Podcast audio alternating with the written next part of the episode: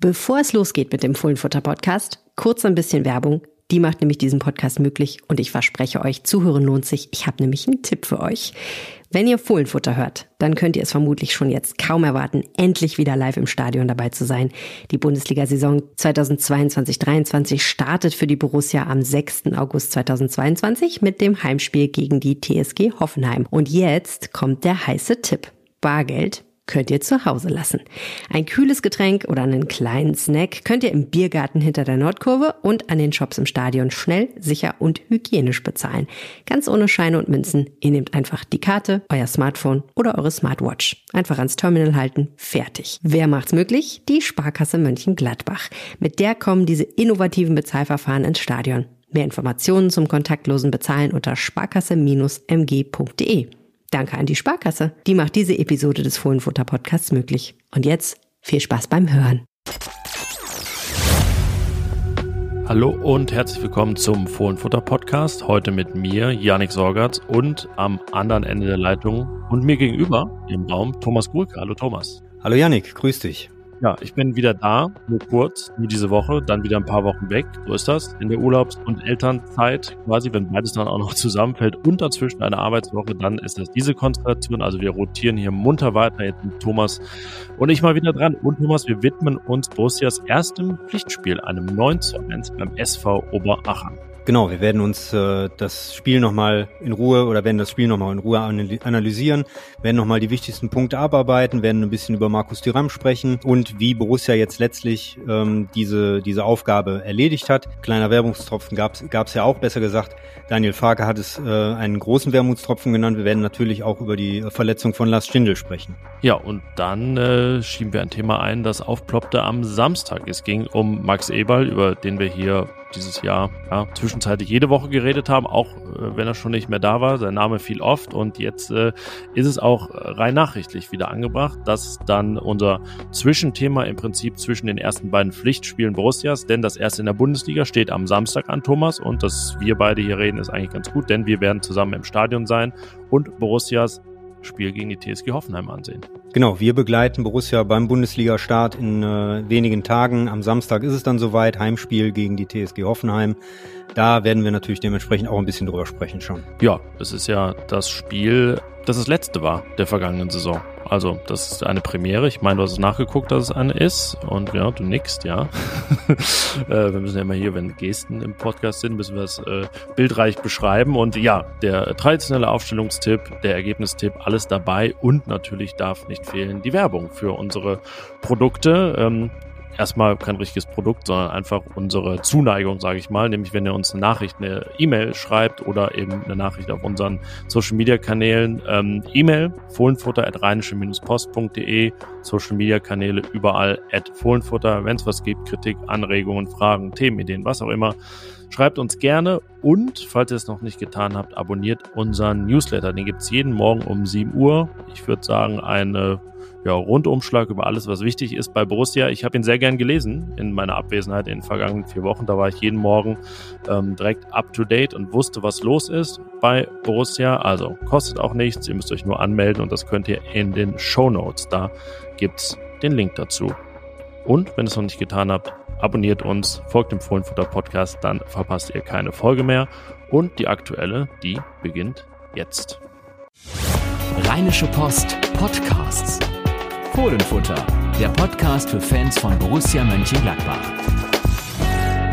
Ja, Thomas, ein 9 zu 1, man muss sagen, gegen den SV Oberachern in Freiburg in der ersten DFB-Pokalrunde und es ging früh und fulminant los. Ähm, genauso, glaube ich, wie man sich das vorstellt gegen so einen Gegner. Ja, ich denke, besser hätte es nicht laufen können. Aus Sicht eines äh, haushohen Favoriten ähm, ist es ja immer der Wunsch, relativ schnell für klare Verhältnisse zu sorgen. Borussia ist es auf jeden Fall gelungen, ein erstes schnelles Tor zu schießen nach ich weiß nicht, ob es 123 oder 124 Sekunden war. Es war auf jeden Fall so gerade die dritte Spielminute angebrochen, als Markus Thuram das 1 zu 0 für Borussia erzielt hat. Im Grunde dort die Weichen ja schon äh, gestellt hat. Und äh, gegen Ende der ersten Halbzeit ist es dann richtig deutlich geworden noch, äh, richtig bitter in dem äh, Moment für den Oberligisten. Da stand es dann 6 zu 0. Und da hatte man so ein bisschen die, ähm, die Vorahnung, dass es doch etwas werden könnte mit einem Rekordsieg. Der steht ja seit vier Jahren beim 11 zu 1 den es damals in der ersten Runde gegen den BSC Hasstedt gab. Ich glaube, da kannst du dich ja ganz gut dran erinnern. Da war ich vor Ort auf Platz 11 des Weserstadions. Das ist das Amateurstadion in Bremen. Da ist der BSC Hasstedt damals umgezogen. Es gab diesen Sieg und ich kann sagen, es ist gar nicht so einfach, wenn man äh, eine begrenzte Zeilenzahl für die Zeitung hat und so viele Tore unterbringen muss. Also ganz gut, dass nicht immer erste Runde im Pokal ist und ich habe vor dem Spiel gegen Oberachern ohne despektierlich zu sein, man muss es ja immer vorsichtig formulieren, aber ähm, im Bekannten- und Familienkreis gesagt, ja, ich glaube, letztlich geht es darum, wird es zweistellig oder nicht. Der Spielverlauf äh, hat denke ich, das auch untermauert, dass das jetzt nicht meinerseits arrogant war, denn Borussia hatte ja schon sechs Tore zur Halbzeit und normalerweise denkt man ja, hm, dann wird wahrscheinlich verdoppelt. Ähm, man muss es aber in dem Fall, finde ich, sogar dem Oberligisten, also dem Fünftligisten aus Baden zugutehalten, dass es nicht zweistellig geworden ist, denn das hat er sich wirklich auch mit seiner Leistung dann auch gerade in der zweiten Halbzeit verdient. Ja, es war ein sehr, sehr couragierter Auftritt und es äh, sah gerade auch in, der, in den ersten 20 Minuten, trotz des frühen Gegentores, das muss man sich ja immer auch vor Augen führen, dass so ein, dass so ein 0 zu 1 nach äh, 120 Sekunden dann auch so ein bisschen demoralisierend wirken könnte. Äh, das hat überhaupt nicht. Die sind ganz mutig ähm, weiter vorne draufgegangen. Was heißt weiter? Sie haben äh, ihr, ihr Spiel da durchgezogen und ähm, haben wirklich einen sehr, sehr guten Auftritt gemacht, wirkten in keinster Weise ähm, dort hilflos. Ähm, und äh, Fabian Himmel, der Trainer des SV Oberhachen, hat ja später dann auch gesagt, dass natürlich so eine mutige Herangehensweise ähm, dazu führen kann, dass Borussia die ein oder andere den einen oder anderen Raum ähm, freigegeben bekommt, die sie dann natürlich dementsprechend auch zu nutzen wissen, das ist ja ganz klar. Ähm, ein bisschen hat dieses Spiel letztlich ähm, an so ein, zwei andere Pokalspiele in den vergangenen Jahren erinnert, wo es zur Halbzeit auch so ein bisschen nach Zweistelligkeit und nach Rekordsieg aussah. gegen die Bayern in der vergangenen Saison. Gegen die Bayern, ja, beispielsweise, ja gut, äh, ich glaube 3-0 stand es nach 18 Minuten, jetzt gegen Oberachern nicht. Ne? Da ist das dritte, glaube ich, in der 36. erst gefallen. Nein, beispielsweise Fichte Bielefeld vor, vor einigen Jahren, 2008, äh, da stand 7-0 zur Pause. Das ist der höchste ähm, Halbzeitstand, den Gladbach bisher in einer DFB-Pokalrunde ähm, sich erarbeitet oder herausgeschossen hatte. Damals gab es auch in, in der zweiten Halbzeit nur ein 1 zu 1. Erstens ein Gegentor und zweitens dann auch selber nur noch eingeschossenes Tor. Ähm, vor zwei Jahren gegen Oberneuland stand es immerhin 5-0 zur Pause. Dann fielen in der zweiten Halbzeit, wie jetzt in, äh, in Freiburg, nur noch drei Treffer. Ähm, aber wie Daniel Farke dann später auch auf der Pressekonferenz gesagt hat, der SV Oberachern hat sich das durch seinen couragierten Auftritt auch in gewisser Weise verdient gehabt, dass es eben kein zweistelliges Ergebnis gegeben hat. Ja, irgendwo ein sehr angemessenes Ergebnis äh, für beide. Der Underdog darf sich dann auch feiern lassen, allen voran Torschütze Nico Huber. An den Namen wird man sich wohl erinnern. Ich habe mal nachgeguckt, wer das so ist, sein, seine Vita im Prinzip. Ähm, Spieler solcher Mannschaften haben ja einen ja, etwas anderen Lebenslauf als als Profifußballer. Ähm, hab gesehen, hat einen, einen Hauptschulabschluss gemacht, eine Ausbildung, dann ein duales Maschinenbaustudium, war mal im Ausland, um sein Englisch zu verbessern und ist dann zurückgekehrt und spielt jetzt auch schon einige Jahre beim SV Oberachern, ist 29 Jahre alt. Also es ist ähm, ja so eine Paradebiografie, würde ich sagen, für den DFB-Pokal, wenn dann ähm, auch mal Berufe erwähnt werden. Ich, äh, ein, der Kommentator sagte auch, ein äh, Angreifer von Oberachern ist Krankenpfleger. Ähm, also ja, das sind die typischen DFB-Pokal-Geschichten. Ähm, die sind nett und schön, aber haben jetzt natürlich für den Gesamtsaisonverlauf bei Borussia keine große Aussagekraft. Wir wollen aber ja trotzdem überlegen, was lässt sich denn ziehen aus diesem Spiel? Und da landet man ja zuallererst bei dem Dreifach-Torschützen, der einen sogenannten lupenreinen Hattrick erzielt hat. Jetzt wird Korinthen gekackt. Lupenrein gibt's ja in dem Sinne gar nicht, sondern eigentlich sind drei Tore schon ein Hattrick. Lupenrein heißt dann in Deutschland in einer Hälfte ohne ein Tor dazwischen. Das ist Marcus Thuram gelungen und Thomas, das war schon ein Fingerzeig, ähm, der mich hat denken lassen, boah, dieser Marcus Thuram kann Borussia wohl doch wieder richtig, richtig weiterhelfen. Ja, zum einen habe ich ähm, sogar irgendwann mal erzählt bekommen, dass es ähm, auch, wenn man lupenreiner Hattrick sagt, dass es sogar in der ersten Halbzeit passiert sein muss.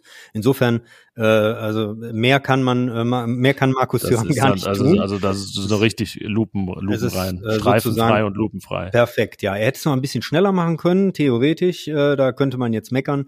Äh, Hans-Günther Bruns hat es für Mönchengladbach mal 1978 noch schneller geschafft. Da hat er gegen Arminia Hannover die Tore vom, äh, vom 1-0 bis zum 3-0 innerhalb von zwölf Minuten gemacht und bis zur 25. war damals dann das 3-0 gefallen.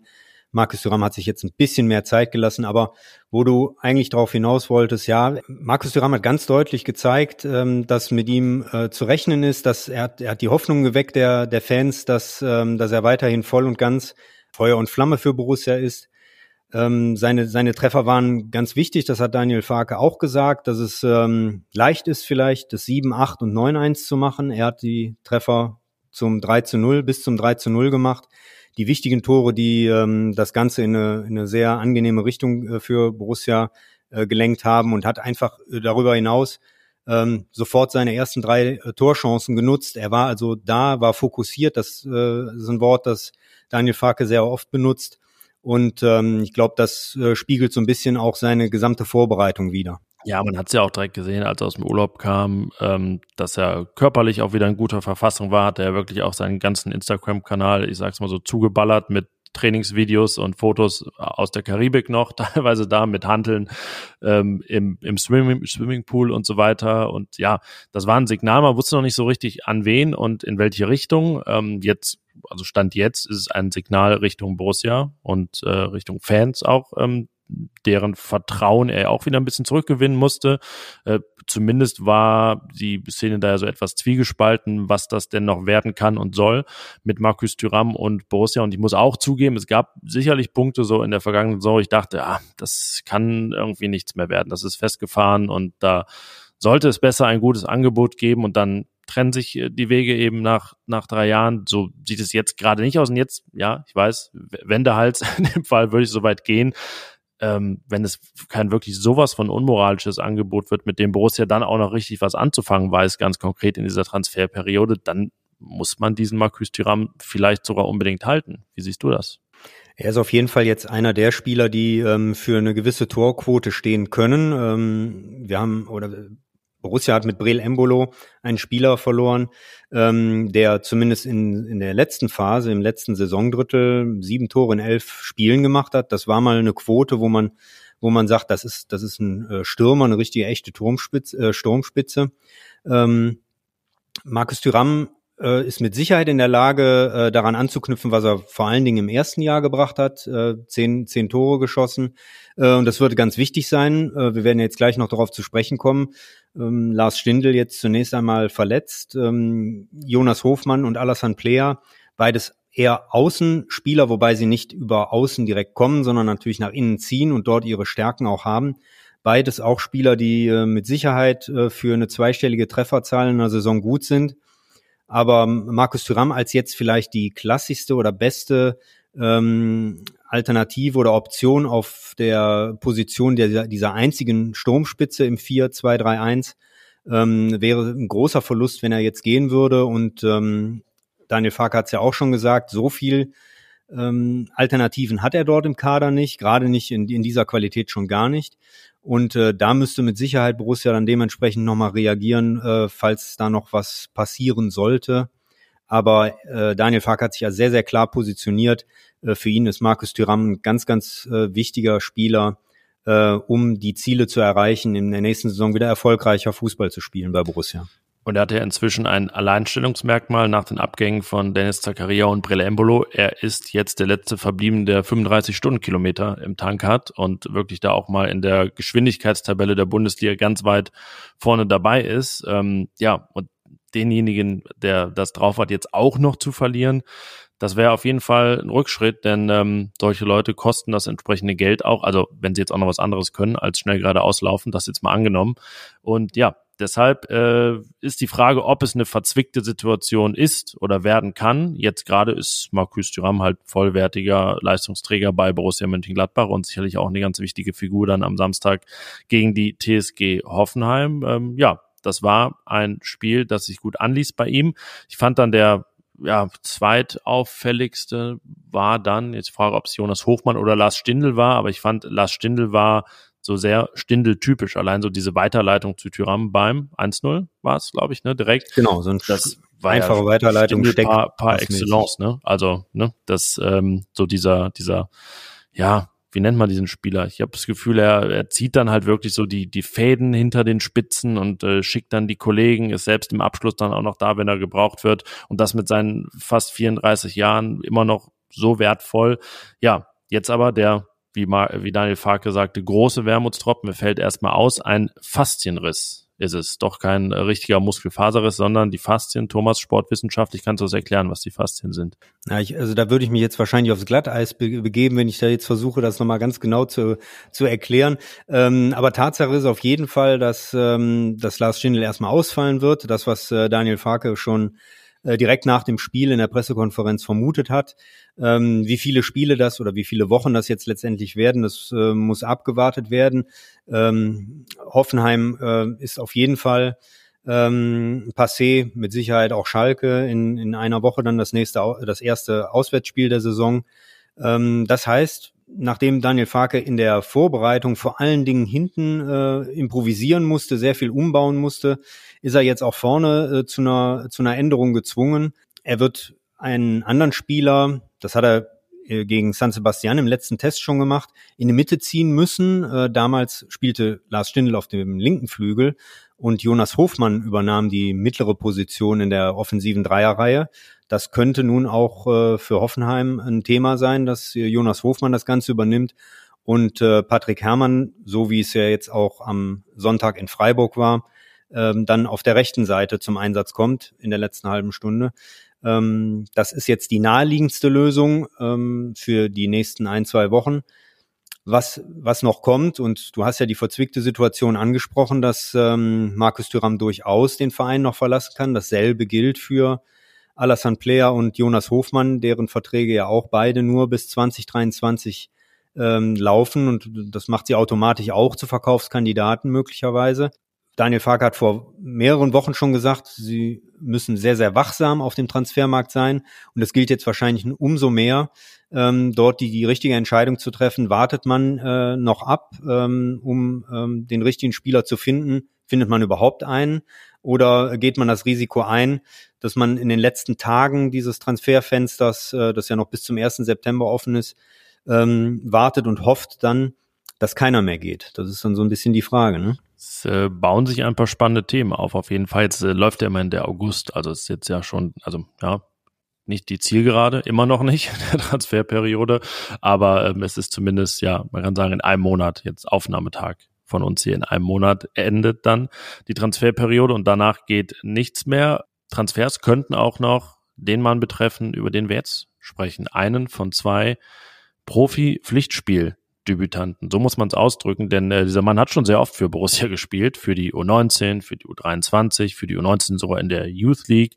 Er hat einmal Bundesliga gespielt, einmal zweite Liga, mehrmals dritte Liga und äh, ja, jetzt auch mal wirklich für Borussias Profis. Die Rede ist von Moritz Nikolas, der Thomas äh, sich sozusagen einen Titel der Eigengewächse gesichert hat.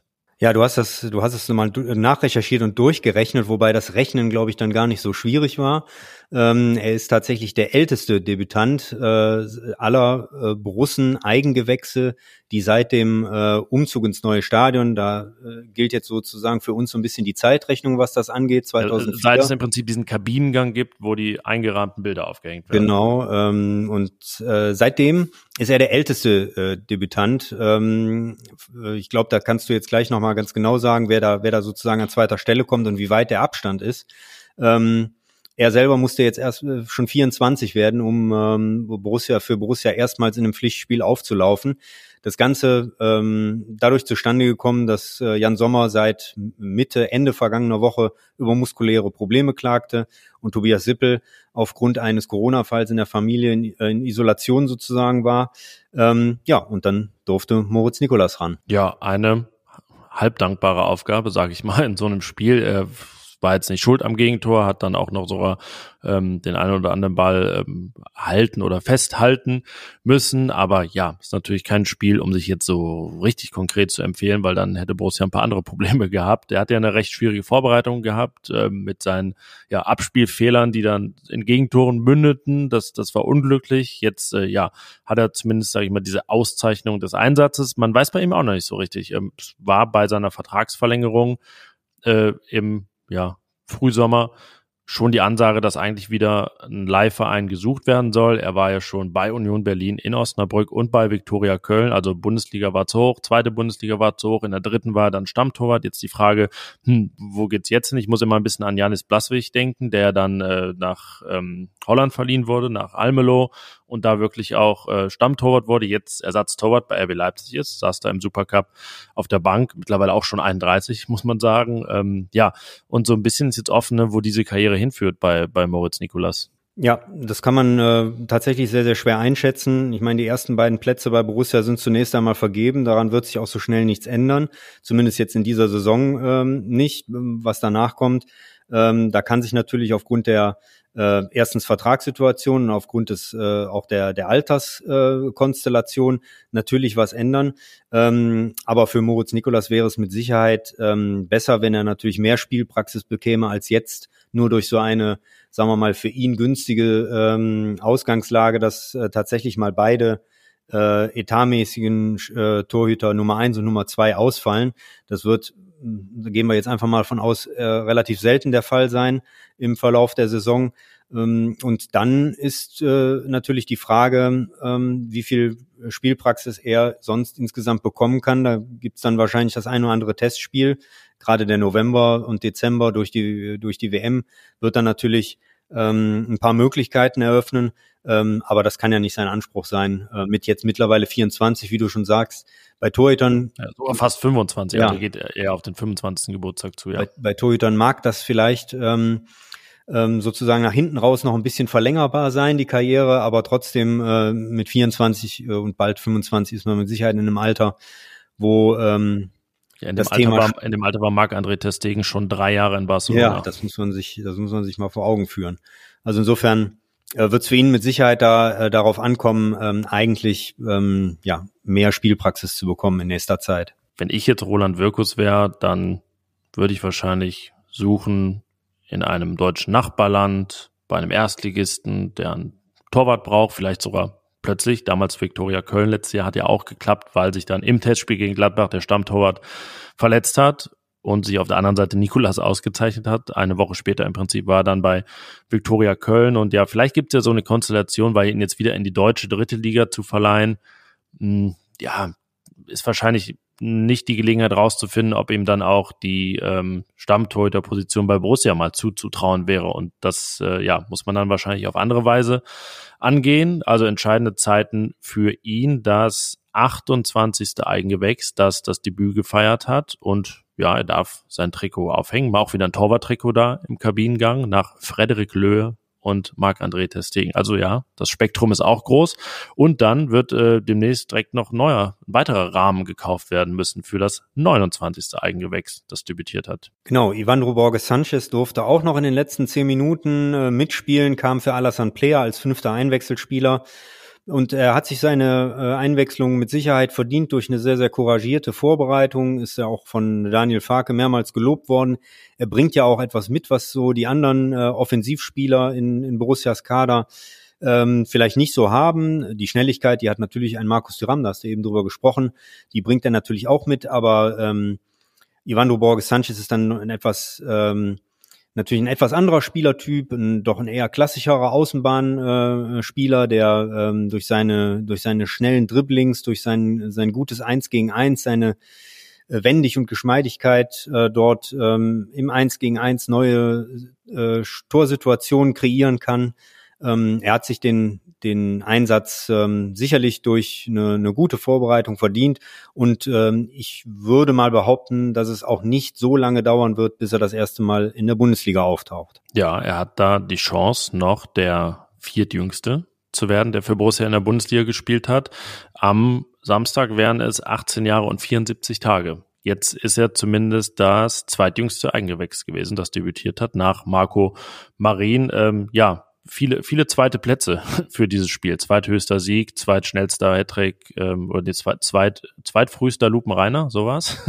Genau so ist es. Sehr, sehr genau. so, so zusammenfasst. Äh, ja, steckt also einiges drin in diesem Spiel, das ich jetzt äh, quasi gerne mit dir abschließen würde mit einer Checkliste. Du hast sie selber geschrieben. Du hast äh, fünf Punkte aufgeschrieben vor dem Spiel, auf die es sozusagen ankommen würde, die man danach auch jetzt ganz gut abhaken kann. Der erste hieß kein Stotterstart das war darauf bezogen, dass ja jetzt so ein 2-0 oder so wahrscheinlich eher ein bisschen stotterig wäre. Ich würde sagen, ähm, da nehme ich jetzt schon mal die Antwort vorweg, da können wir einen Haken hintersetzen, oder? Ja, ich glaube, jedes, äh, jedes Ergebnis, das so ein bisschen äh, zittrig gewesen wäre, oder auch äh, geht ja nicht nur um das Ergebnis, sondern die Leistung grundsätzlich. Ich glaube, dass ähm, das hätte dann schon ähm, oder wäre ein Thema geblieben für den Rest der Woche. Äh, das hätte ähm, sicherlich irgendwann wäre, wäre Hoffenheim im Fokus gewesen, aber ich glaube, da hätte man dann noch so ein bisschen was abzuarbeiten gehabt. So ist man die ganze Sache sehr souverän und auch ähm, sehr seriös angegangen, hat äh, von Anfang an gezeigt, dass man wach auf dem Platz ist. Und ich glaube, das war das Wichtigste. Ob das dann ein 6, 7, 8, 9 oder 12 zu 1 ist, ist eigentlich dann auch wirklich äh, relativ, äh, relativ egal. Und so hat es ja auch Daniel Farke äh, letztlich in seinem, in seinem Statement und in seinem Fazit ähm, hervorgehoben. Ähm, und ich denke mal, wie du schon sagtest, da können wir jetzt ganz schnell ein Häkchen machen. Ja, schnelle Führung, allein schon, ja, da, gar keine Frage, weil das, das verrät ja die Uhr, ob es schnell war. Du hast gerade gesagt, in der dritten Minute. Das 1 zu 0, das lief auch sehr gut. Ja, Selbstvertrauen tanken. Jetzt kann sozusagen das erste Mal verhandelt werden. Ist das jetzt ein Spiel, wo man einfach ähm, Pflichten erledigt oder kann man da sogar das Selbstbewusstsein steigern im Vergleich zu vorher. Also ich, ich, ich habe schon äh, das Gefühl gehabt, wenn man jetzt so den Jonas Hofmann oder den Lars Stindl hat jubeln sehen, dass das, dass das schon gut tut trotzdem. Äh, es ist immerhin ein Pflichtspiel. Fiel mir bei Hofmann auch auf, das habe ich, also der war irgendwie sehr engagiert im Jubeln so. Ja, also da ja. macht ja keinen Unterschied zwischen Nations League und äh, Oberachern. Ich glaube, ich glaube schon, dass äh, ich, jeder Borusse wird das einschätzen können und, und ähm, einordnen können, wie, ähm, ähm, wie man jetzt ein Spiel gegen den Oberligisten letztlich bewertet ähm, und äh, wie gesagt, ob das jetzt ein 7, 9 oder 11-1 ist. Ähm, aber so eigene Erfolgserlebnisse im ersten Pflichtspiel direkt getroffen zu haben, äh, sich irgendwie ähm, mit, mit dort einzubringen, dass jetzt ein Jonas Hofmann nicht um seinen äh, äh, Stammplatz zittern muss, ist auch klar. Ähm, aber ich glaube, das tut gut. Ähm, dann eben nicht nur eine, vielleicht drei Vorlagen gegeben zu haben, wie jetzt Lars Stindl, sondern dann selber noch getroffen zu haben und wenn das auch in Anführungsstrichen nur ein Abstauber war. Ähm, man hat es, glaube ich, so ein bisschen bei Alassane Player gemerkt, der dann schon in der zweiten Halbzeit ja. äh, den einen oder anderen Abschluss ähm, gesucht hat und äh, da, da fehlte so ein bisschen das Schussglück. Ähm, glaube schon, dass er sich gerne auch noch in Anführungsstrichen selbst belohnt hätte mit einem Treffer. Er hat ja auch drei, äh, letztlich drei Assists eingesammelt. Ähm, also ich glaube schon, dass das jetzt gerade in so einem Spiel für die Offensivspieler, äh, dass es gut tut, äh, wenn man, wenn man irgendwo ähm, sich mit entweder auf die Anzeigetafel bringt oder zumindest in die Scorerliste. Und ähm, für die Spieler im hinteren Bereich, ähm, ich denke schon, dass so ein Gegentor, ähm, Daniel Fark hat sehr gelobt, wie der Gegner das rausgespielt hat, aber dass es vielleicht die Beteiligten dann doch ein bisschen gewurmt hat, äh, dass es gefallen ist. Ja, tatsächlich, das waren auch ein paar altbekannte Muster. Punkt vier war Werbung in eigener Sache. Äh, ja, sicherlich hat da sich irgendwer selbst beworben. Die Frage ist nur wer. Also über die Offensive haben wir jetzt viel gesprochen. Wen würdest du vielleicht sonst noch hervorheben? Genau, das spielt ja auch so ein bisschen mit rein in, die, in diesen Punkt äh, Selbstvertrauen holen. Ich denke, ähm, so insgesamt Joe Skelly ist ähm, zwar beim, beim Gegentor dann äh, einen Schritt zu spät gekommen, ähm, ihm ist aber jetzt alleine da nicht äh, der Vorwurf zu machen, er hat dann selber auch noch ein Tor geschossen. Äh, natürlich ist es, ist es schwer, in so einem Spiel jetzt irgendwo zu glänzen und äh, dort äh, vielleicht ähm, dann nochmal, äh, sagen wir mal, seine Aktien deutlich zu, ver äh, zu verbessern, wenn es um äh, den, den Stammplatz vielleicht oder den, den Platz in der Startformation für Hoffenheim äh, es dann letztlich geht dann geht es vielleicht eher in die etwas andere Richtung, dass man vielleicht nicht so äh, für sich werben kann. Äh, den Eindruck äh, hatten wir zumindest bei Rami Benzebaini in der, in, gerade in der ersten Halbzeit, da hat er sich dann doch so ein bisschen äh, so, so ein paar Ballverluste und Ungenauigkeiten geleistet, wo man so das Gefühl hatte, dass er noch nicht so ganz auf Betriebstemperatur ist. Oder vielleicht auch das Spiel etwas zu sehr auf die leichte Schulter genommen hat. Also er fiel leistungsmäßig so ein bisschen ab gegenüber den anderen, äh, bei denen man schon das Gefühl hatte, äh, das geht alles in eine vernünftige und seriöse Richtung. Ähm, und solide, solide Leistung auf jeden Fall, äh, dass man zumindest seine Aktien nicht verschlechtert hat an dem Tag. Ja, und der fünfte Punkt, auch einfach zu beantworten, Fluch beenden. Gemeint ist der im Freiburger Dreisamstadion. Mittlerweile ist es ja dann der Gesamtfreiburger Fluch sozusagen, weil ähm, sich zumindest jetzt nichts daran geändert hat, dass Borussia beim SC Freiburg lange nicht gewonnen hat, aber in diesem Stadion gab es den ersten Erfolg seit fast 15 Jahren. Und äh, in der Bundesliga hatte man dort zuletzt, ja zuletzt jetzt immer noch nicht, also es wird sich auch nicht mehr ändern, aber da hat es den letzten Sieg 2002 gegeben, von mittlerweile 20 Jahren. Siegtorschütze Ari van Lent, der ja mittlerweile über 50 ist, deswegen ist eine Weile her. Also, ähm, ja, ich würde mal sagen, so viereinhalb von fünf Haken, ne? Das äh, ist in das, Ordnung. Das ist in Ordnung, ja. Und ich glaube, da gibt's auch nicht so viel zu meckern dann ja, dann auch Haken hinter und äh, Strich drunter unter dieses erste Pflichtspiel von Daniel Farke, ein 9 zu 1. Ja, man kann ja sehr unterschiedlich so erste Pflichtspiele gestalten. Seine beiden Vorgänger haben jeweils 1-0 gewonnen im DFB-Pokal gegen deutlich schwierige Gegner. Äh, Marco Rose beim SV Sandhausen, Adi Hütter beim ersten FC Kaiserslautern. Dementsprechend war das jetzt auch ja, eher pflichtgemäß, aber mit, wie wir gesagt haben, Zufriedenheit auf beiden Seiten. So ist es doch schön. Und äh, ja, dann haben wir schon angekündigt, ein kleines Zwischenthema zwischen Pokal und Bundesliga, das am Samstag aufploppte. Es gibt Gerüchte um Max Eberl und RB Leipzig. Wie hast du das am Samstag wahrgenommen, als das aufkam? Ja, es ist ein bisschen so, dass man ähm, eigentlich damit rechnen konnte, dass es irgendwann äh, kommt, dass diese, äh, dass diese Nachricht oder dieses Gerücht ähm, sich wieder äh, stärker verbreitet, weil äh, ganz neu ist es ja auch nicht. Äh, diese diese Gerüchte gab es ja schon zu der Zeit, als ähm, Max Eberl sich entschied, ähm, ähm, von seinem Amt zurückzutreten, ähm, auszusteigen. Das war Ende Januar. Ähm, da waberte das ja auch immer schon so ein bisschen rum. Jetzt, jetzt wird's, ähm, jetzt wird's wieder ähm, verstärkt und ähm, Oliver Minzlaff hat ja auch äh, gesagt, dass, äh, dass Leipzig dort auf, auf der Suche ist. Ähm, Max Eberl wiederum hat ja nie gesagt, dass er, äh, dass er ähm, komplett aussteigt, sondern dass er irgendwann wieder ähm, in die Bundesliga äh, zurückkehren will und kann. Ähm, insofern ähm, ist es auch nicht ähm, weit äh, hergeholt, ähm, daran zu glauben, dass da jetzt auch sehr viel dran ist. Ja, und wir können auch äh, versichern, das ist, ist keine Ente, kein ausgedachtes Gerücht von irgendwem, da ist schon etwas dran. Jetzt ist die Frage, was aus diesem etwas wird, wie sich das alles erhärtet. Ähm, Oliver Minzlaff hat gesagt, ja, er kann dementieren, dass es eine Einigung mit Max Eberl gibt. Ja, das stimmt wohl, weil es gibt auch keine, aber das heißt ja nicht, dass man sehr konkret auch Gespräche führen könnte. Äh, klar, über den Zeitpunkt des Einstiegs auch äh, wahrscheinlich. Das ähm, ist jetzt die Frage, ob Max Eberl sich das dann vielleicht sogar aussuchen kann. RB Leipzig sucht ja jetzt schon eine gewisse Zeit ähm, auf diesem Posten und dann, ja, kann man ja auch fast sagen, jetzt ist die Transferperiode bald um, dann hat es auch hat es auch Zeit. Jetzt gerade gäbe es wahrscheinlich eh nicht mehr so viel äh, zu bewegen für einen neuen Sportdirektor oder Geschäftsführer Sport in dem Fall dann. Ähm, ja, und was natürlich viele Borussia-Fans etwas überrascht und aufgebracht hat, ist die Tatsache, dass es dann um RB Leipzig geht. Das, äh, der Verein war ja dann auch ähm, rund um Eberts Rückzug Ende Januar schon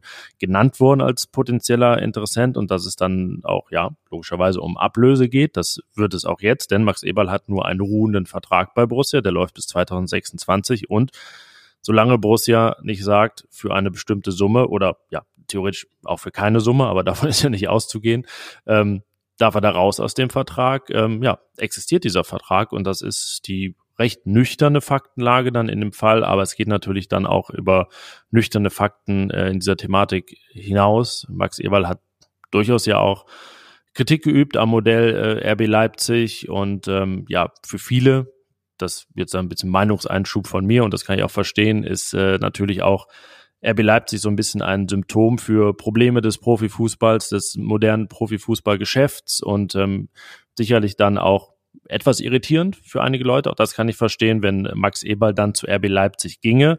Ja, ob er es dann tut, das werden wir erfahren. Die Frage ist, ob in Kürze oder erst in, in Länge. Ja, ich, ich denke, das ist äh, wie bei so vielen Dingen, über die wir ja über, über mehrere Monate sprechen. Ich weiß jetzt nicht, wann, wann wir sozusagen mit, mit dieser Themenserie äh, sozusagen angefangen haben. Äh, die 2023er, die ganzen Verträge, die auslaufen. Äh, das geht im Grunde seit Monaten. So kann es auch in der Personalie sicherlich noch äh, einige Zeit dauern. Genau aus dem Grund, weil du ja auch sagtest, ähm, das Sommertransferfenster, auch wenn es jetzt noch äh, ein Monat äh, ist, äh, die Leipziger haben vieles schon abgearbeitet. Vielleicht gibt es dann noch so ein, zwei Baustellen, die sie bearbeiten müssen. Die sind aber auch nicht so ad hoc äh, ähm, zu, zu regeln für jemanden, der jetzt plötzlich einsteigen würde. Also insofern geht es dann wahrscheinlich tatsächlich eher um den Winter, frühestens um den Winter.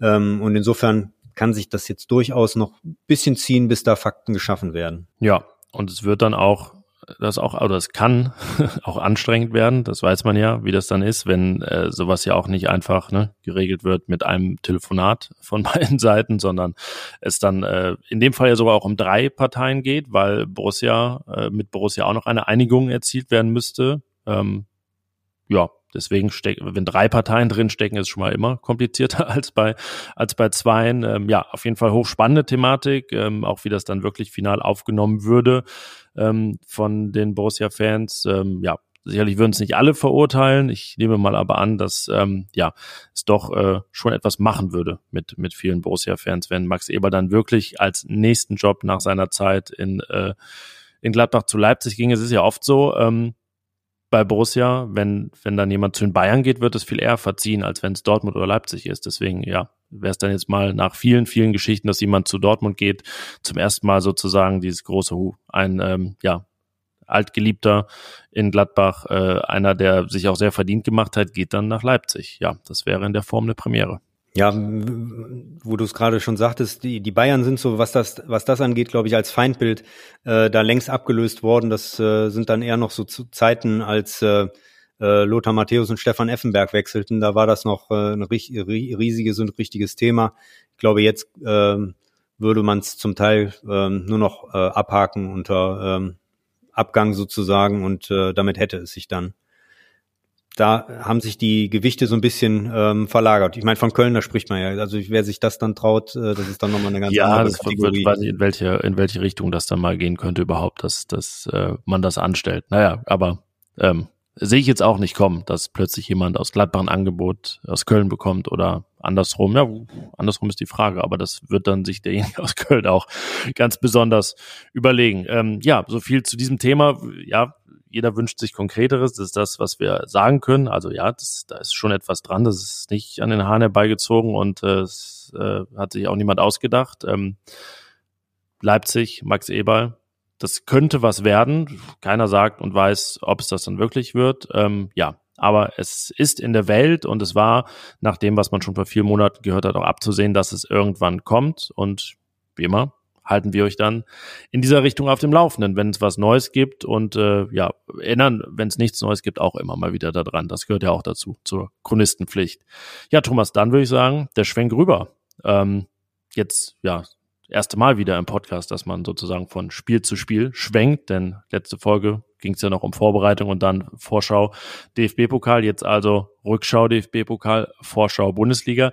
TSG Hoffenheim, ja, wir haben es schon gesagt, eine Premiere. Zum ersten Mal beginnt Borussia die Saison gegen die Mannschaft, gegen die sie die vorherige beendet hat.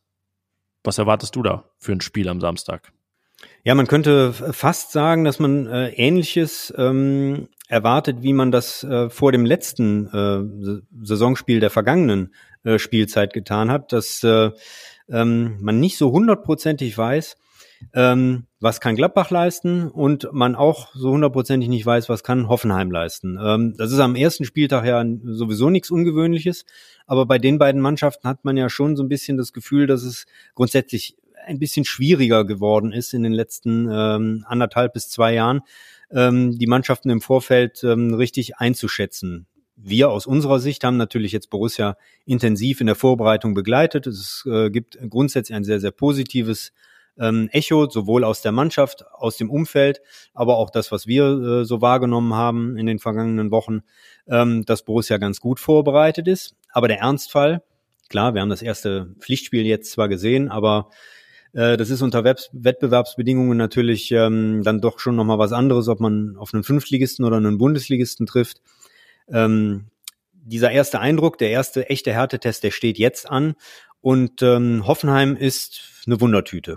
Ja, so irgendwie fußballerisch vom Ansatz, nicht Bruder im Geiste, ist eher so, ja, irgendwie Cousin zweiten Grades vielleicht von Borussia. Also man ist dann nicht komplett verschieden. Ähm, natürlich Traditionsverein versus eher nicht so Traditionsverein. Das äh, gibt's immer noch, aber ja, wir hatten es gerade ein bisschen abgelöst von, von RB Leipzig und äh, anderen Dingen, die, die da vielleicht irgendwann noch drohen im deutschen Fußball. Ähm, du ist das ja irgendwie, ne? Hoffenheim hat Wolfsburg dahingehend, ich will nicht sagen abgelöst, aber so ein bisschen verdrängt Wolfsburg damals Leverkusen. Also ja, die äh, Normalisierungsprozesse, ja, sind dann so, der Vereine, die ausgenommen sind von der 50 plus 1 Regel. Ähm, es sind oft attraktive Spiele gegen Gladbach, das kann man sagen. Äh, das war das im Mai auch, weil Borussia 5-1 gewonnen hat, ging um nichts mehr.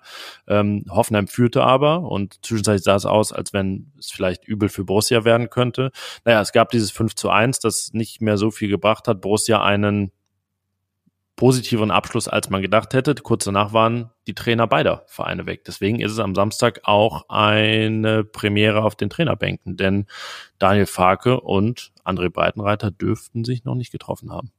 Ja, auch das ist ein Aspekt dieser, dieser Begegnung und äh, wie du schon gesagt hast, ähm, es sollte eigentlich ein oder wir sollten uns eigentlich auf ein attraktives Spiel freuen können. Beide Mannschaften stehen traditionell eher für den offensiven äh, Stil, ähm, für kreativen Fußball, haben sehr, sehr gute Fußballer jeweils in ihren Reihen, gerade im, im Offensivbereich. Ähm, und genauso wie Daniel Farke steht auch André Breitenreiter, André Breitenreiter für einen sehr äh, aktiven Stil, für einen ähm, aggressiv nach vorne ähm, ausgerichteten Spielstil. Insofern sollte man meinen, dass, dass beide Mannschaften gewillt sei, sein werden, ähm, nach vorne zu spielen. Wahrscheinlich wird äh, es darauf ankommen, wer sich äh, hinten, also in der Defensive, etwas stabiler zeigt. Da hat ja nicht nur Gladbach größere Probleme in der jüngeren Vergangenheit gehabt, sondern auch die Hoffenheimer. Und du hast das letzte Spiel ähm, angesprochen, das 5-1. Äh, das war ja schon arg bedenklich, wie Hoffenheim da ähm, hinten agierte. Ähm, dort wird sich mit Sicherheit auch einiges getan haben schon. Äh, da wird es dann darauf ankommen, wie weit sind jeweils beide Mannschaften ähm, ihr verbessertes, wenn es denn verbessert ist, verbessertes Defensivkonzept dann auch auf den Platz zu bringen. Und es war ja so vor jenem 14. Mai, dass äh, niemand wusste, dass Adi Hütters Abschied feststeht. Das hat Lars Stindl im Gespräch mit uns auch nochmal gesagt. Auch die Spieler wussten bis zu dem Moment, als er sie zusammentrommelte in der Kabine nach dem Abpfiff gegen Hoffenheim nicht, dass er, ähm, also dass beide äh, getrennte Wege gehen. Und ich würde sagen, so dieses Spiel und die Höhe der Niederlage und die Art und Weise hat dann auch ein bisschen dazu beigetragen, dass Sebastian Hoeneß danach nicht mehr Hoffenheim-Trainer war und jetzt eben André Breitenreiter sein Nachfolger ist. Dann gab es zwischenzeitlich auch mal Gerüchte, André Breitenreiter sei äh, Thema in Gladbach. Das ist nie richtig konkret geworden und es äh, heißt ja auch richtig intensiv gesprochen habe man nur mit Favre, dann mit Farke. Breitenreiter hat auch einen viel zu langen Namen und kein F äh, drin, deswegen kam es nicht in Frage. Er ist ja Meistertrainer mit dem FC Zürich geworden, überraschend bis sensationell vergangene Saison.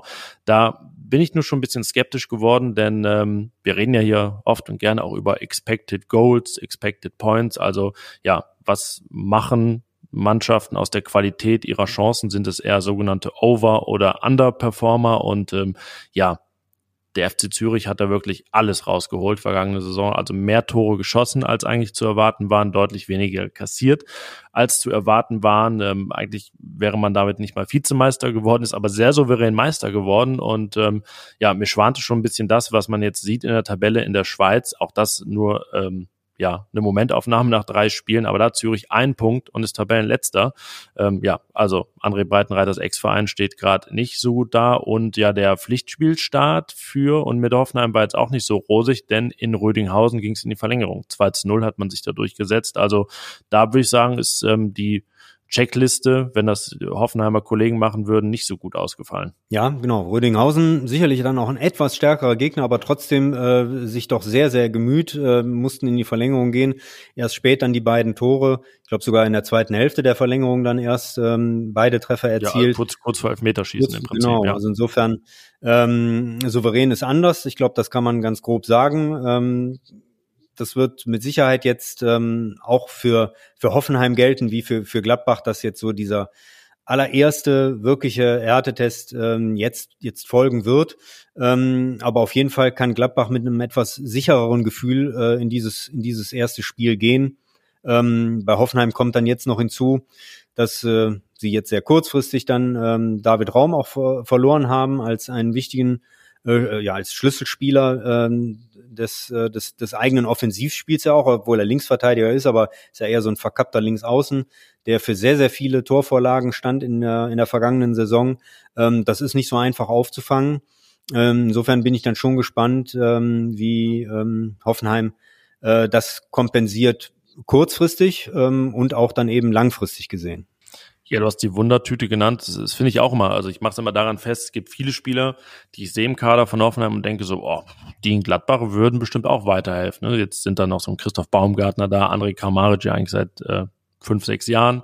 Sagt man das über den, dann David Raum, wo man denkt, ja Mensch, warum hat man das in Gladbach nicht gesehen? Oder hat man sicherlich auch, aber wäre vielleicht gut für Gladbach gewesen, was der da in Fürth gebracht hat, war dann ablösefrei, also jetzt wirklich 26 Millionen Euro Gewinn für die TSG ähm, auf dem Transfermarkt. Das funktioniert auch immer sehr gut und dann holt man Grisha Prömel ablösefrei aus, aus ähm, Berlin von Union und äh, gleichzeitig gibt es aber auch immer Spieler wie Gastinovic und Stafilidis oder so, die jetzt nicht mehr da sind. Ich denke, ach stimmt, die waren auch da. Das habe ich irgendwie verdrängt oder kaum, kaum mitbekommen, weil die wirklich keine prägende Rolle eingenommen haben. Ja, das äh, schwankt immer so in beide Richtungen, so wie es das auch dann effektiv äh, in einer Saison bei der TSG häufig tut. Da war man wirklich, ich war äh, Ende 21 beim, beim letzten Hinrundenspiel ähm, Hoffenheim gegen Gladbach da im Stadion. Hoffenheim hat spät 1-1 gemacht und war wirklich oben auf. Man sprach über Champions League, eine, ich weiß nicht, die drittbeste Hinrunde der Vereinsgeschichte, meine ich, hatte man gespielt und dann jetzt wirklich, äh, ja, in der Rückrunde eher dann in die andere Richtung, sehr spät auch, also gar nicht mal jetzt direkt dann äh, zu, zum Start der Rückrunde. Ja, und das auch ganz, ganz typisch, selbst unter Julian Nagelsmann ist das passiert.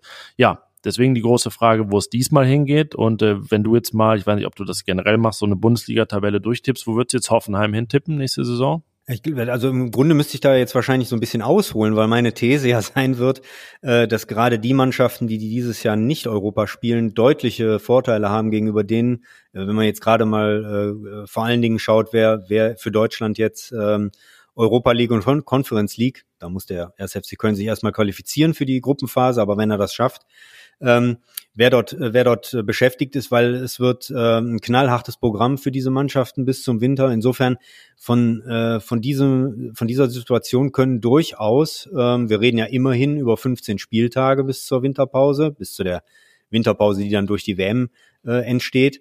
Ähm, das ist fast die Hälfte. Ähm, da können dann Mannschaften wie Hoffenheim oder auch Gladbach durchaus profitieren, wenn sie denn ihre Wankelmut, ihren Wankelmut äh, abstellen können. Ich glaube, das war bei beiden Mannschaften äh, zuletzt ein Thema. Du hast es eben schon skizziert, ähm, wie Hoffenheim durch die vergangene Saison gegangen ist. Das war so ein bisschen so ein Albtraum aller, aller Hobbytipper ähm, in ihren ähm, Tabellen oder eben in den, in den, an den jeweiligen Spieltagen. Ich würde Hoffenheim ähm, wahrscheinlich, ich habe es noch nicht getan, ich werde es mit Sicherheit noch tun, aber ich glaube, ich würde sie so äh, schon äh, in die Einstelligkeit setzen. Ob das jetzt dann sieben, acht oder vielleicht sogar sechs wäre, da bin ich mir jetzt ehrlich gesagt noch nicht sicher. Meine steile These wäre jetzt äh, genau nicht mal einstellig, sondern ähm, jetzt kann man sagen, wenn es diesen Vorteil, vielleicht gibt es ihn auch, nur dann wäre es noch schlechter für Hoffenheim, aber ich habe eher so ein Platz 11 Gefühl. So ein vielleicht eher Tendenz 12, 13 als 10, 9, aber wer schon mal unsere Prognosen sich verfolgt hat, weiß ja, dass es nichts heißen muss für die TSG Hoffenheim, aber so der Gesamteindruck, ähm, ja, ist dann vielleicht doch nicht mehr so so stimmig. Und gerade diese Vereine haben ja dann auch ähm, oft das Problem, und ich denke, das ist auch ein Grund, warum es dann in der Rückrunde häufig mal schlechter läuft, dass dann auch nicht so dieser Ruck durch Verein und Mannschaft geht, sondern so Dinge austrudeln und ähm, ja, einfach das Umfeld dann auch nicht so den Alarm macht, glaube ich, der sicherlich positiv ist manchmal. Ähm, das hat man, denke ich, auch in Gladbach gesehen, als es dann wirklich kritisch war, dass es dann auch einfach lauter ist im Umfeld und die Unzufriedenheit größer ist. Und das ja, fehlt dann häufig Mannschaften wie Hoffenheim, äh, selbst Leverkusen, die jetzt ja nun schon 40 Jahre in der Bundesliga sind, ähm, die, die haben das auch in, in kritischen Phasen häufig, dass es dann, ja, ähm, man den sogenannten Turnaround, um Max Eberl zu zitieren, nicht mehr schafft. Ähm, ja, deswegen äh, besonderes Wundertütenspiel zum Start in die Saison. Einmal hat man sich ja schon getroffen am ersten Spieltag vor genau zehn Jahren. Da gab es ein spätes 2 zu 1. Arango schoss noch Freistöße und Tim Wiese stand noch im Tor. Also das ist schon eine Weile her. Ja, da kann ich mich auch noch ganz gut dran erinnern. Äh, da war ich im Urlaub und habe das äh, erst äh, spät am Abend erfahren, dass Gladbach da gewonnen hat. Tatsächlich jetzt schon, schon, schon sehr lange her. Und was du eben gesagt hast, es ist tatsächlich eine Premiere. Ähm, am 34. Spieltag ein Heimspiel gegen Hoffenheim, am ersten Spieltag ein Heimspiel gegen Hoffenheim. Sowas hat es in der Art noch nie gegeben. Ähm, es gab es, glaube ich, ein oder zweimal, dass äh, derselbe Gegner äh, dann auch ähm, am am ersten Spieltag der, äh, des Neu der neuen Saison. Ähm, ah ja, du hast es notiert für uns. War Kaiserslautern? Kaiserslautern, ja. glaube ich, 1988 auf jeden Fall. Da war es aber so, dass man äh, Auswärtsspiel und dann Heimspiel hatte. Jetzt also tatsächlich zweimal Heimspiel, eine besondere Konstellation. Und ähm, ja, sind wir mal gespannt, ob äh, Gladbach ähm, sozusagen zumindest ein wenig anknüpfen kann an die Leistung äh, von damals, von dem 5-1. Übrigens, falls ihr euch fragt, wo Thomas das alles herholt, ich kann es euch äh, skizzieren gerade. Er hat, äh, ja, ich würde fast sagen, Akten neben sich liegen hier auf dem Tisch. Sieht ein bisschen aus wie ein Anwalt, der jetzt hier irgendwen verteidigen will. Gleich eine, ja, doch äh, staatliche Mappe, dann ein Buch, wo drauf steht Gladbach in Zahlen. Das ist auch schon ein bisschen älter, glaube ich. Also, also das Gute ist, dass äh, meine, ähm, meine Notizen sowieso keiner lesen kann, weil das alles so eine schrumpelige Schrift ist. Also insofern kann ich die auch überall liegen lassen, theoretisch. Und das Buch, das ist tatsächlich schon älter. Ähm, wahrscheinlich wird es das auch jetzt nicht mehr geben. Das Schlechte an Büchern ist natürlich, dass man sie dann selber aktualisieren muss und deswegen gibt's dann die Notizen. Vor allen Dingen, wenn sie in dem Fall wahrscheinlich von Voreinführung der Drei-Punkte-Regel sind. Ne? Da ahnte man noch nichts und müsste dann umrechnen noch. Es ist tatsächlich, äh, so alt ist es nicht, aber es ist auch, glaube ich, jetzt schon 20 Jahre alt. Insofern kommen jetzt 20 Saisons dazu, wo man so ein bisschen mit selber rechnet und äh, mitschreibt sozusagen. Ja, so, so ist die Aktenlage hier im Fohlenfutter Podcast. Ähm, ja, ich habe Thomas auch diesmal die, die Quizfrage erspart. Ich habe ihn das äh, vorher gefragt, wer denn eigentlich äh, knapp jünger war als Moritz Nikolas bei, bei seinem Debüt. Es war René Schnitzler. Ja, und da bin ich gescheitert, das muss ja, man schon sagen. Ja, ja. sehr fair, dass du das sagst. Also René Schnitzler war bislang das älteste Eigengewächs der Borussia Park Geschichte vor, das ist ganz interessant, Conor Noss der mit fast 21 schon wirklich ein später Debütant war. Da sind viele, viele erst äh, 18, 19 gewesen. So, also das noch jetzt der historisch-statistische Einschub. Dann ähm, würde ich sagen, gehen wir mal in den Tippbereich.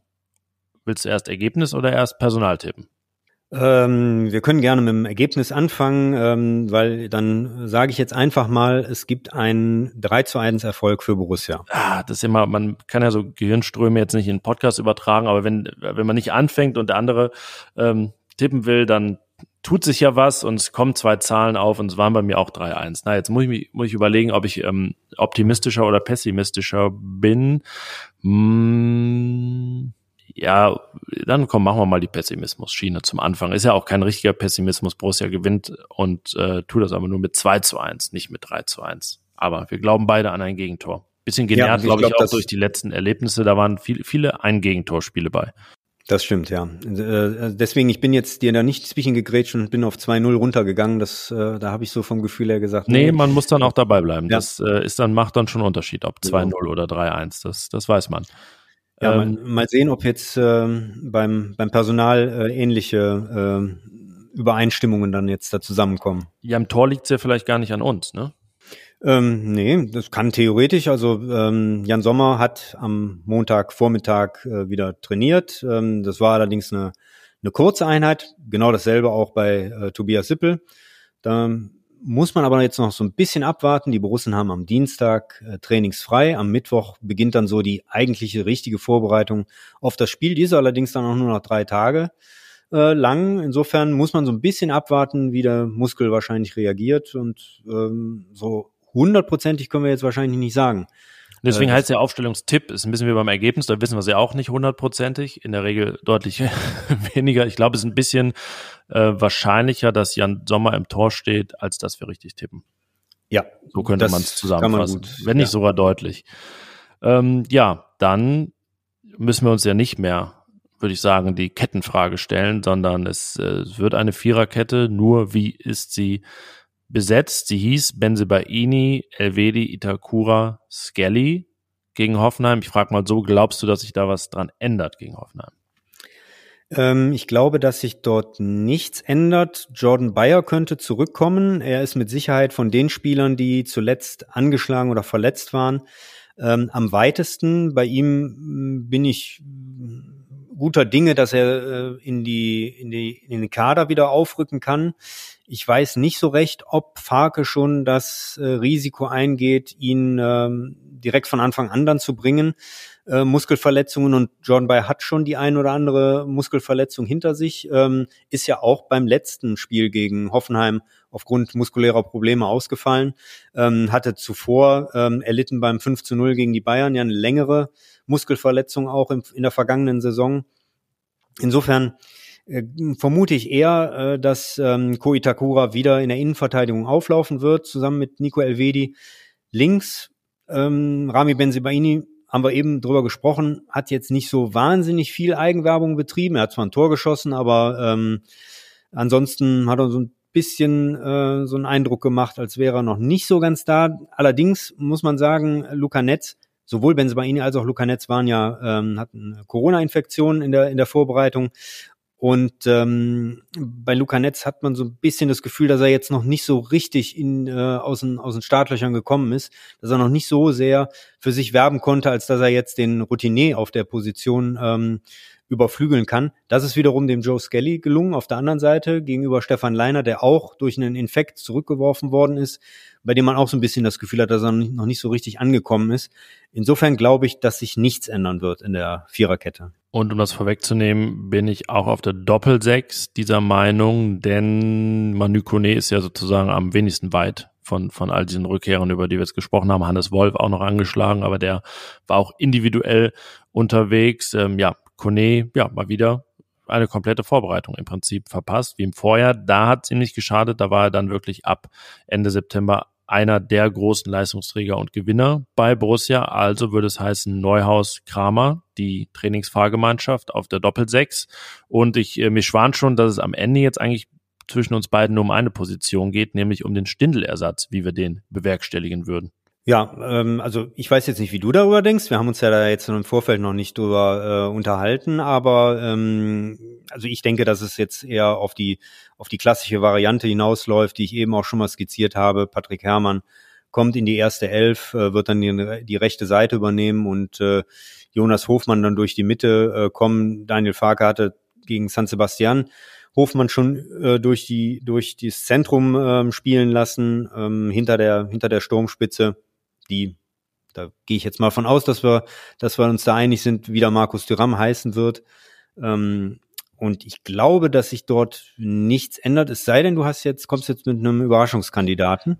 Äh, nee, da wird sich nichts ändern. Ich würde es aber anders angehen, den ähm, Stindel-Ersatz. Jetzt kommt nicht Torben Müsel, nein, sondern ähm, ich denke mir aus zwei Gründen, dass Ivandro Borges Sanchez vielleicht einfach das ist jetzt mein, also im Prinzip Aufstellungswunsch oder Vorschlag, dann zu seinem Bundesliga-Debüt kommt, weil ich den Eindruck habe, er ist ein Spieler, der ganz besonders davon profitieren würde, wenn er jetzt nicht so ganz, ganz langsam rangeführt wird, sondern einfach dann mal ins kalte Wasser, das ja dann, glaube ich, in diesem Umfeld mit diesen Spielern, mit denen er da zusammen aufläuft, gar nicht so kalt ist. Und ähm, dann vielleicht einfach mal diese Chance bekommt von der linken Seite, weil er auch die Geschwindigkeit mitbringt, ähm, die Borussia ja häufig fehlt und weil ich es lohnender oder ja, erfolgsversprechender finde, wenn er einfach Player ins Zentrum geht, bisschen hängen, vielleicht geht er dann auch mal sogar richtig in die Spitze und es ist ein Zweiersturm und Hofmann eben auf dieser rechten Seite bleiben kann, ähm, wo er dann doch irgendwie so, ja, noch bessere Räume findet, so halb rechts, als er das im Zentrum tut. Deswegen würde ich einfach mal nichts gegen Patrick Herrmann diese Variante wählen. Einfach dann auch eben Jugend vor Erfahrung, zwei Eigengewächse unter sich, zwischen denen 13 Jahre liegen in dem Fall. Ähm, und man sagt ja immer, ja, Patrick Herrmann hat auf jeden Fall viel, viel mehr Erfahrung und alles und so, aber hm, wenn man so oder so auslegen kann, dass man sich dann auch für den Jüngeren entscheiden könnte. Und ähm, ja, da ist Daniel Farke sicherlich nicht so dogmatisch, aber in dem Fall würde ich jetzt mal sagen, Borges Sanchez in die Startelf und ja, einfach ihm mal das Vertrauen schenken. Ja, das wäre auf jeden Fall eine spannende Personalie und ähm, so ein gewisses Überraschungsmoment, äh, denn ähm, auch wenn der Fußball, der Bundesliga-Fußball immer gläserner wird, ähm, mit Sicherheit wird der äh, ein oder andere Hoffenheimer äh, Abwehrspieler noch nicht so viel über unseren Luxemburger Nationalspieler aus Gladbach sozusagen wissen. Ja, zwölf Länderspiele ist auch ein gewisses Unikat, wenn wir die Eingewechselt nehmen, einer, der erstmal zwölf Länderspiele macht und dann sein Profidebüt feiert für Borussia. Und äh, ja, dann hätte man in der Datenbank auch mal ein paar Sprints von ihm. Man wüsste, ja, wie schnell ist er denn? Vielleicht ähm, geht's ja sogar Richtung 35 kmh oder gute 34. Das wäre auch schon Topwert bei Borussia und ja, aber nicht nur deshalb wäre Ivandro Borges Sanchez meine Wahl. Also äh, zusammengefasst, Uneinigkeit nur auf einer Position bei uns oder in einer Personalie. Genau, also insofern sieht's äh, sieht's nach einer ähm, relativ überschaubaren ähm, Elf aus oder besser gesagt die, die wir, die wir äh, mit denen wir rechnen können und vielleicht, wie du schon sagtest, das könnte, das könnte eine Position sein, ähm, die äh, mit der man ein bisschen anders äh, dann umgeht oder wir sind mal sehr gespannt, wie Daniel Farke dort entscheiden wird. Ja, mal schauen, was das Training da an Eindrücken auch hergibt, an Hinweisen vielleicht, aber zumindest das scheint Borges Sanchez ja schon mal geschafft zu haben, dass er jetzt diesen Kaderplatz recht sicher zum Start. Und das ist ja schon mal ein äh, erster Schritt, ein erster Erfolg für ihn. Ja, ich würde sagen, dann ich sehe gerade die Stundenmarke geknackt werden bei uns. Ähm, haben wir was vergessen? Was Elementares? Nein, wie du schon, schon gesagt hast, das war jetzt der erste Podcast seit Monaten, wo man wieder nach dem Spiel, vor dem Spiel ein sehr klassisches äh, äh, Schema hatte ich denke, das haben wir ganz gut abgearbeitet und äh, ja, jetzt können wir uns sozusagen alle gemeinsam auf den Bundesliga-Start freuen. Das tun wir und äh, ja, verfolgt unser Programm unter der Woche. Was sich da tut, ein paar Prognosen dann doch, die wir noch wagen dort, was diese Saison bringt, ein paar Fragen beantworten und ähm, ja, vielleicht gibt es personell, während ihr das Ganze dann erst Mittwoch oder Donnerstag hört, ja schon ein paar Antworten mehr. Das Ganze hier stand Montag Nachmittag, einen Tag nach dem 9 zu 1 gegen den SV Oberachern. Und ja, in dem Sinne würde ich sagen, Thomas, dann, dann war's das. Danke ja, dir. Ich habe zu danken. Ähm, ich, ich weiß nicht, in welcher Konstellation wir uns nächste Woche melden. Ich äh, werde mich nicht melden, aber ihr werdet aus drei Leuten schon zwei gute auswählen, denke ich. Denn da sind wir ja auch personell gut aufgestellt. Ja, und auf diesem Wege kann ich dir dann schon mal wieder, ähm, du machst ja jetzt eine kurze Stippvisite, dann nochmal einen schönen Urlaub wünschen. Ja, genau. Es, ist, ähm, es, es war Elternzeit, aber ich war im Urlaub und jetzt habe ich offiziellen Urlaub, aber ähm, helfe meiner Tochter dann beim Einstieg in die Kita. Das ist dann angesagt in den nächsten Wochen. Ähm, ja, wir hören uns dann Mitte September wieder und bleibt dem Fohlenfutter Podcast treu. Und wenn ihr keine Folge verpassen wollt, dann denkt dran, abonnieren, dem Fohlenfutter Podcast folgen, bei welchem Client auch immer. Ihr werdet da schon einen Lieblingsclient haben und äh, ist auch einfacher als das Ganze über RP Online, über den Player zu hören, denn äh, dann ja, könnt ihr ganz unkompliziert joggen gehen, putzen, kochen, was man so machen kann beim Fohlenfutter Podcast. Also, viel Spaß dabei, viel Spaß bei den nächsten Folgen, viel Spaß beim Bundesliga-Auftakt am Samstag und bis bald. Tschüss. Tschüss. Mehr bei uns im Netz www.rp-online.de